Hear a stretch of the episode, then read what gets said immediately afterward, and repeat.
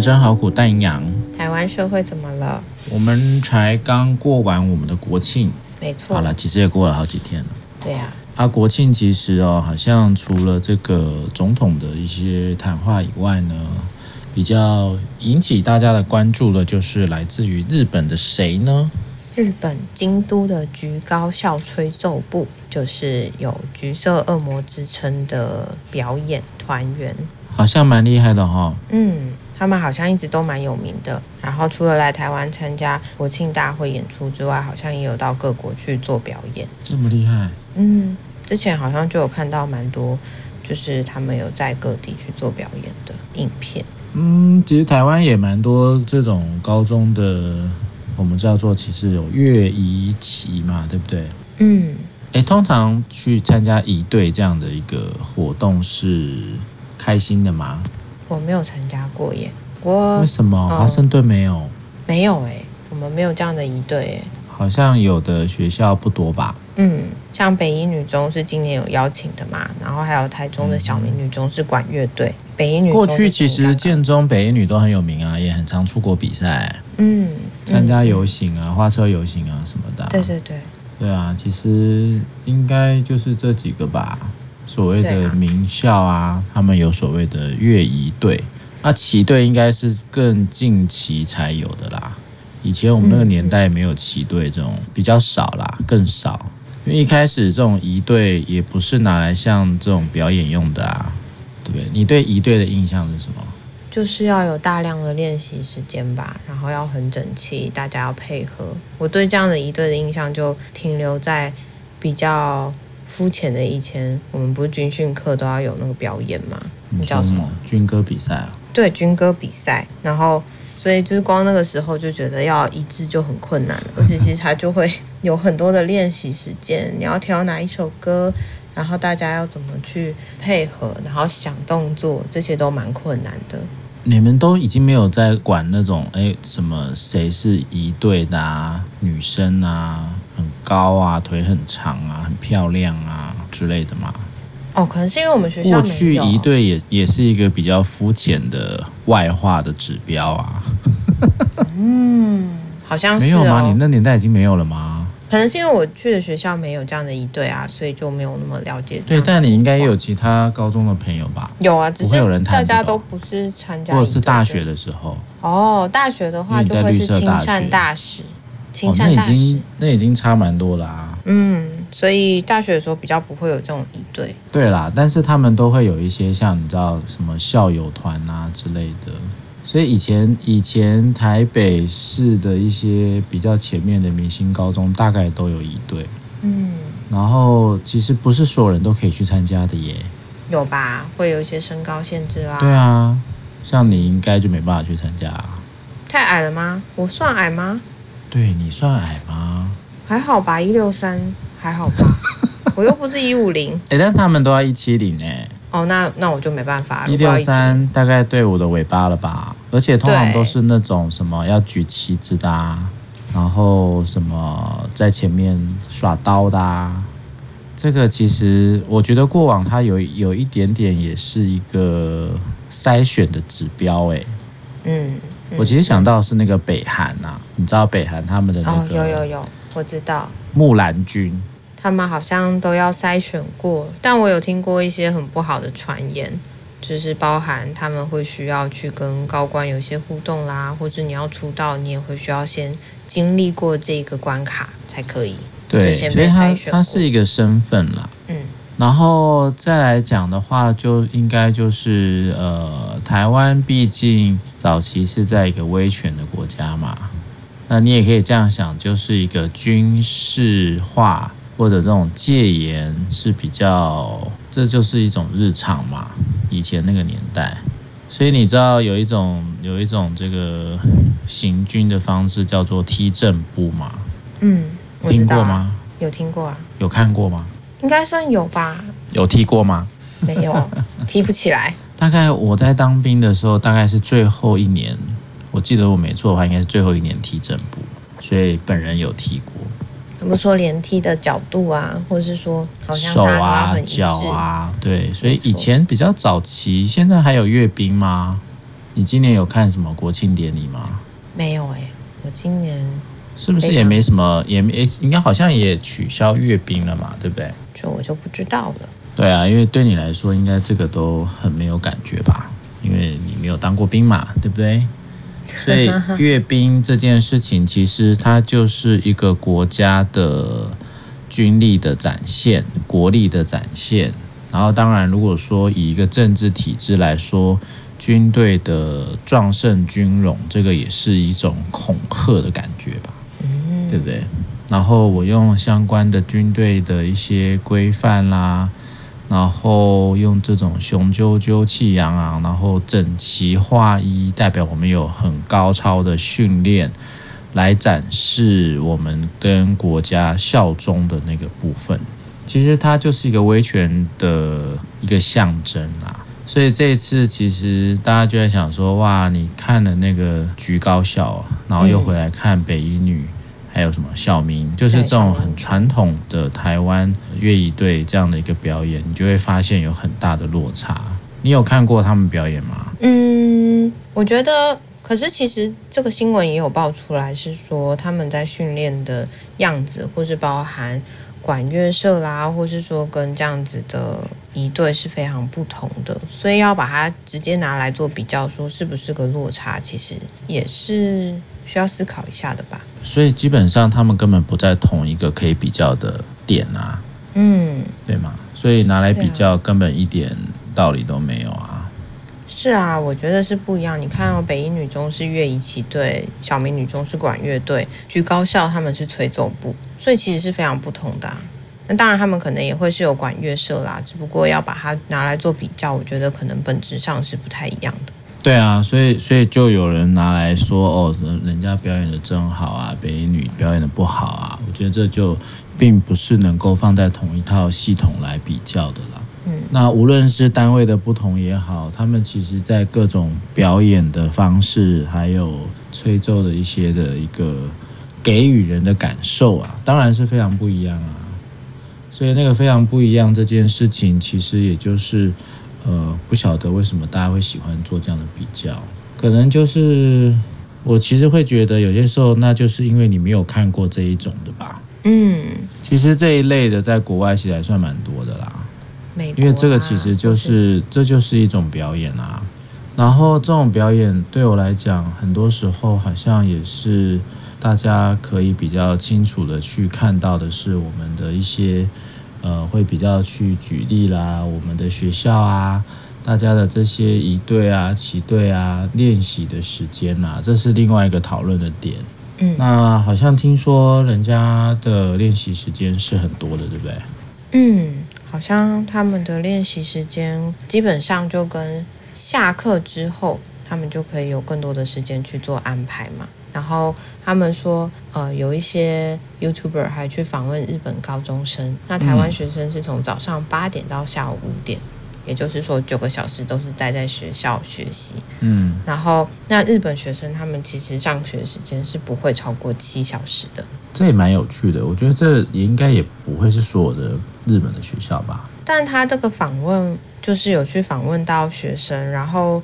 他就有提到说，蛮多日本高中生好像都是这样子的常态耶。然后他就说啊，这样吹奏部的团员，他们其实是上课跟下课前都会花一小时以上的时间练习，所以他们的上学时间跟我们上学时间其实是很不同的。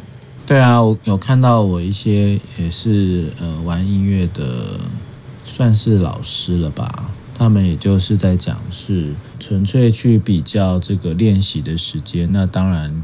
练习的多，一定会有比较好的表现嘛？这也没什么好讲的。我这边看到是说，日本的公立学校啊，九点上课，三点下课，所以其实他们下课之后就会有更多的时间去玩社团，然后社团这件事情对他们来说是非常重要的。那他们周六周日其实也都是在做练习，练习的时间其实也都很长，都有到十个小时以上。所以这个会让人比较难以想象哦。嗯。不过他们就在讨论说，这样的校园文化，就是像刚刚说，他们访问日本的高中生，他们很难想象在学校待这么长时间都在学习。然后呢，就可是呢，日本也有一些文化说，是不是你们的社团时间太长了？然后反而在这个居高校的表演之后，台湾在反思的是，是不是上课时间太长？所以其实是很不同的。嗯哼，对啊，我我是在想说，他们也是有很多大学的名校啊，难道他们？就跟台湾，我一直会比较想象的是用台湾的方式来想象日本的升学这件事，因为他们就是我们好像也是从可能也是从影集还是什么的，不是有很多类似拍补习班吗？对对对，我记得有这种日剧的题材啊，或者是还是要到什么高三才念书吗？冲刺班没有啦，我我只是只是在我的脑袋里面想象那种。上课时间很短，然后大家都可以不用在意升学嘛？好像也没有不在意啦，或者是呃，他们的老师啊、家长啊，对于这样的事情的支持度。那如果是这样的话，反倒那台湾真的很多时候要真的再好好思考一下吧。因为像他们，我们像打棒球的人比较比较熟悉，就是他们的甲子园。对，嗯，也就是我们现在所谓高中。我们这边应该叫做是以前叫金融旗啊，后来叫黑豹旗，就是这种高中棒球。那为什么甲子园会这么红？就是因为他们等于就是各地通常就会有一些比较名不见经传的学校，然后突然间就成名了，就一战成名。然后或者是他们一个有一个非常强的投手哦，就压制，然后就会成名。日本也很多的漫画在画这些。所以这个对我来说，也也就比较想象是哦，那如果如果真的如他们所呃规划的是，他们的孩子可以在呃各种比较多元的学习环境，然后去有所展现，好像这个也比较理想吧。嗯，只是我会比较好奇啦，就是他们的父母吧。这个就不知道。嗯，没错。不过其实啊，就是最近他们呃以前的指导老师算是顾问吧，好像也出了一本书。然后那本书好像它的名字叫做《橘色恶魔的落落指导法》。嗯，嗯，好像不知道大家有没有看过这本书。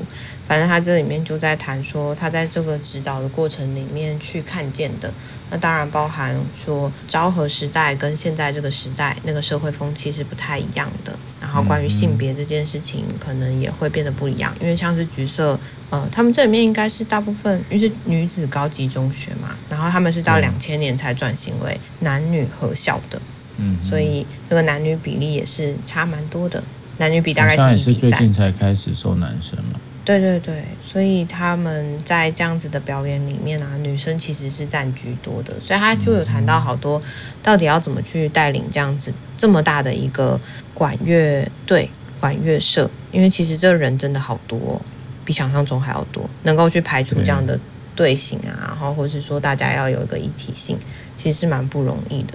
它里面就有讲到说，关于公平这件事情，就发现女生其实是更在意的。然后，除了刚刚前面说的嘛，呃，你可能会需要很多的时间做练习。那当然，可能在整个团队里面的磨合也变得很重要。那到底要怎么样让这群女生们可以共同合作，或是得到信任？其实她对她来说就是一个蛮挑战的事情。嗯嗯，对。然后她也有在谈到说，来到这个高中里面的呃学生啊，其实就算是半个大人，所以会有京都人啊，会有大阪人啊，然后。可能就是每个不同的个性，也会让这样的团队有一些差异性。嗯哼，嗯，所以其实我觉得真的要带领一个团队是非常不容易的。我觉得像在军队里面要踢正步什么的，是有个很明显的纪律存在嘛，或是说好像大家会朝着那个目标比较高压的方式。可是如果一个高压的方式去带领这样的管乐社，我不确定是不是能够呈现出像橘高校一样的比较活泼的或者比较不同的表演形式。好像也是另外一种思维啦。嗯，因为这个其实对我来讲，很多时候它是另外一种比较。如如果不用所谓的在我们的文化里面，好像比较强调的是，呃，厉害的教不会的嘛。就是那种所谓的，你好像要有一定的标准，会比较失去给个人发挥的机会啊。嗯，那如果如果这种所谓的他们的比较不一样的带领的方式，或者是那种鼓励的方式，并不是把它设定成一个大家都要跑到什么样一致的目标，而是比较个人化的去设定，甚至有很多时候是比较不用一套标准来看所有人的话，可能那个压力会小一点吧。不过我想的是说，因为要有个别性，又要有整体性，在这里面的拿捏，对于一个指导来说，应该就是蛮困难的。它里面就有提到说，就是跟每一个社员有友好关系啦，或是划清界限，还是维持一点距离这件事情，他就在想说，到底要选哪一个好？你到底要有奋进呢，还是要是友好的关系？不过我觉得这好像很多时候，呃，就会蛮困难的。后来他选择的是跟。呃，所有的成员都建立友好的关系，然后他就发现说，这样的方式让大家比较开心，也不会累积压力。然后他说，如果处理得好的话，感情就会很好。然后但他说，可是这样也会有一些双面刃的问题，处理不好的话。就也可能会变成老师好恶心之类的一些评论。对啊，就是老师是不是比较喜欢谁啊？老师是不是对谁比较好啊？有跟 A 说话，没有跟我说话，所以要怎么样去让这整个团队都感觉到我的友好是对所有人都一致性的？然后如何是去达到一个没有偏袒，然后都很公平的？他就觉得说这是他非常想要做到，而且也觉得是很重要的一件事情。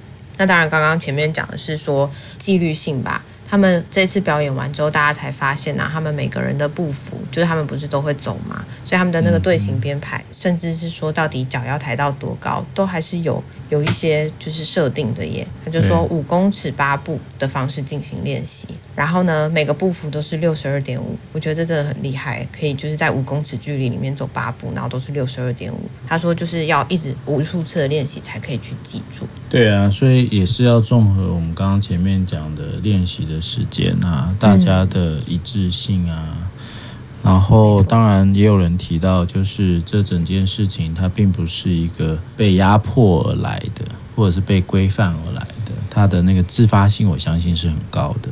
嗯，然后其实对我来讲，很多时候他比较看到的是，如果在我们的学校里面啊，很多的活动啊，它可能都是有更多呃复杂的原因啊。就是它可能是一个名校的传统啊，其实这个也不见得只有在呃乐仪队啦，很多的球队也是嘛，就是学校啦，或者是系上啦，有一些需要你传承下来的啊，或者是好像是一种是一种呃被迫的压力的时候，它其实就一定会影响到表现这件事嘛，或者是我为什么要做这个这个事情的意义是什么？所以很多时候，我觉得它都不是只有一个单一的说法就可以很完整的去比较。